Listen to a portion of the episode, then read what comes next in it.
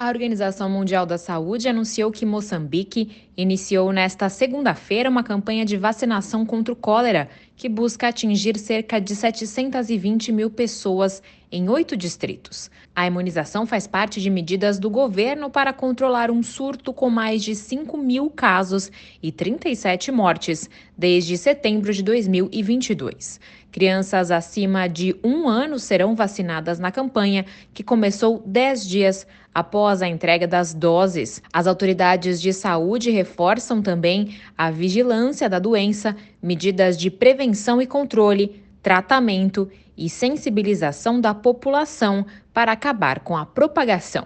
O representante da OMS em Moçambique afirma que a campanha de imunização será crucial para conter o cólera e salvar vidas. A Agência de Saúde da ONU está cooperando com as autoridades locais para reforçar a resposta ao surto com equipes nas três províncias mais afetadas: Niassa, Sofala e Tete. A OMS também desembolsou 850 mil dólares para Moçambique e forneceu suprimentos médicos e remédios. O cólera foi notificado em cinco das 11 províncias do país, num aumento acentuado de casos desde meados de dezembro. Da ONU News em Nova York, Mayra Lopes.